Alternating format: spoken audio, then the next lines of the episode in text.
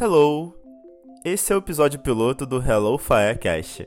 Meu nome é Cosme Faé, designer por formação. Não se engane por esse título achando que eu consigo desenhar algo, mas observe pelo lado incrível que é pensar em design na sua essência. É o meu fascínio sobre projetar e arquitetar qualquer coisa. E a gente joga na panela isso e minha experiência trabalhando com tecnologia desde bem pequeno. Mas para me descrever melhor, eu gosto de dizer quais as decisões que tomei para chegar até aqui. Nasci na zona oeste do Rio de Janeiro. Por conta do meu pai, tenho contato com fios, LEDs e monitores desde que mal sabia falar. Decidi por então aprender mais sobre design, comportamento e que tecnologia é incrível, mas um agente de transformação e impulsionador. Você deve achar por aqui no Hello Firecast muito papo sobre o mundo, produtividade, estilo de vida e que a tecnologia pode conectar esses ingredientes para tirarmos o máximo de potência dessa vida curtinha. E eu juro que não vai rolar papo chato de coach, prometo para vocês. Tá, o fluxo para amarrar a atenção de vocês é no meu LinkedIn, vocês devem esbarrar com os primeiros rascunhos de conteúdo. Deve achar um vídeo meu no YouTube tangibilizando imagens e cores para ilustrar o rolê. Aqui no podcast, geralmente é uma imersão de levinho, às vezes com um convidado ou não também. Beleza. Chega de introdução e quero deixar aqui na rodinha algumas questões. Alguns de vocês, mais chegados, devem saber que toda transição de ano eu crio um recap do que eu fiz no último ano e logo em seguida quais as metas para o atual. Agora, deixa eu falar para vocês uma coisa. Minhas metas de 2020 sofreram algumas mudanças significativas. Por quê? Cara, assim, o mundo mudou e eu forcei aqui algumas adaptações, o que me fizeram pontuar coisas sérias. A primeira é: eu adicionei mais pequenos projetos para publicar esse ano. São bem maneiros, eu juro para vocês. Esses projetos são mega importantes para mim eles podem ser qualquer atividade. Escrever um livro, um e-book, produzir uma série de crônicas no Instagram novo, ou ajudar até mesmo em alguma causa, um mapeamento de todos os artistas que estão passando por dificuldades nesse período. Eu uso esse espaço de projetos paralelos como laboratório criativo. Vai muito além do resultado final, sabe? A pergunta-chave é: o que de habilidade nova posso aprender construindo isso?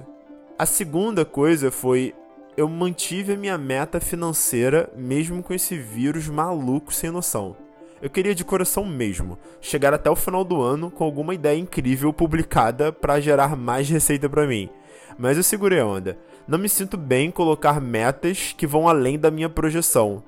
Eu sou bem realista nesse aspecto. Só para não ficar frustrado mesmo. Eu já publiquei dois projetos esse ano que devem dar conta do recado sempre no melhor entregável possível de valor para o mundo com o menor gasto energético possível. No caso, o meu gasto energético. O terceiro ponto e último, eu vou criar mais conteúdo de forma consistente. Como vocês podem ver, estou produzindo esse podcast aqui. Falando sério, eu sempre fui criador de conteúdo, mas estava tudo na minha cabeça, inclusive essa descrição oficial das minhas redes agora. Não para por aí. Daí, no auge de uma madruga boladona, me vieram alguns novos quatro questionamentos. O primeiro questionamento foi: e se morar no Airbnb for mais barato daqui pra frente? E se eu fosse mais minimalista? Essa conversa sobre morar em Airbnb ou ter aluguel já foi roda de discussão em vários cenários da minha vida. Desde conversas sérias com meus amigos consultores financeiros, até mesmo em papo de bar. A diferença entre Airbnb e aluguel com contrato não é tão gigante assim se você quiser um conforto semelhante em ambos, tanto em aluguel quanto em Airbnb. Sabe qual o fator que mais pesa nessa decisão, depois de eu pensar bastante?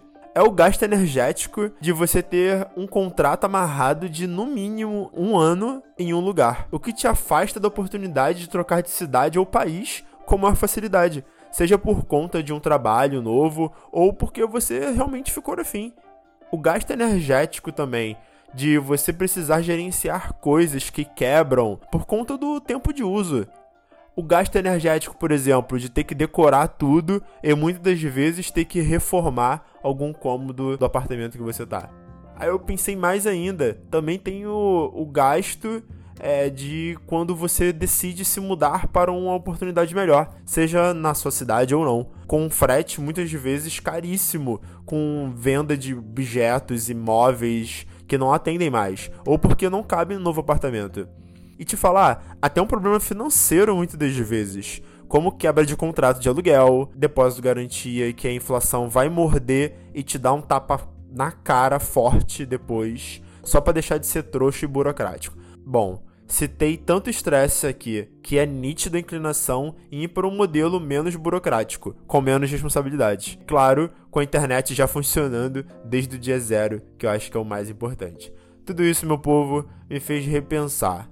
Repensar muito sobre tudo. A próxima questão que eu quero abrir com vocês é que eu tô consumindo informação conteúdo dos lugares e pessoas certas? Esse conteúdo tá alinhado com o que eu quero ser ou com que eu quero me manter como pessoa? Na época do Facebook, eu tinha uma rotina de todo final de ano ver minha lista de amigos e desfazer amizades. E isso acontecia sem despertador, sabe? Era só ver todo mundo falando de resoluções do ano que eu já lembrava sobre isso.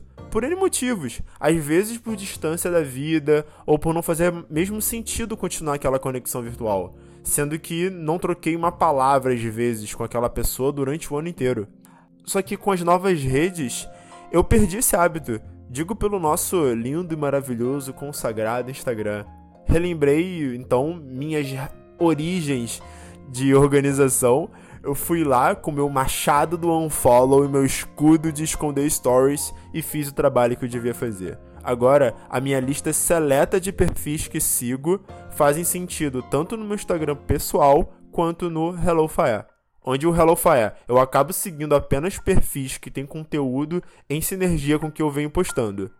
Vocês não fazem ideia o quanto dá para respirar agora porque parei de seguir aqueles 80 perfis de memes e deixei apenas um no meu pessoal. Estão prontos para mais um? Não sei se vocês já se perguntaram, mas assim, eu quero continuar com o mesmo estilo de vida pré-pandemia? O mundo já não vai ter mais o mesmo ritmo e vibração de qualquer maneira. Nossa relação com o trabalho, pelo menos a minha, vida pessoal, espiritual, corpo, mente, financeira, tudo isso está se transformando numa forçação de barra jamais vista. Por isso, tem muita gente, eu também às vezes, claro, que tá fritando a cachola com alguns tópicos. A gente está precisando revisitar todas essas questões que são complexas e delicadas ao mesmo tempo aquela aglomeração linda que rolava antes, aquelas gin tônicas no Collab, aquela cerveja no Fusca Bar ou hambúrguer no Comuna, que são alguns bares que eu gostava demais aqui no Rio de Janeiro, não vão rolar tão cedo. Se essas vibrações que me deixavam muito feliz, que me rodeavam, vão ser diferentes, quero encontrar outras tão boas quanto, né? Senão perde a graça de viver em sociedade. E eu tô respeitando quando meu corpo e mente dão essas travas. Porque me parece um pouco compreensível por a gente estar passando por tudo isso agora. Eu falo até para mim mesmo muitas vezes. Se eu me preocupasse com minha cabeça na mesma intensidade que me preocupo com meu trabalho, parece que eu flerto bem melhor com uma vida verdadeiramente saudável. A última coisa que eu vou soltar aqui para vocês é: eu tô realmente feliz e adaptado com essa rotina atual talvez dê para melhorar.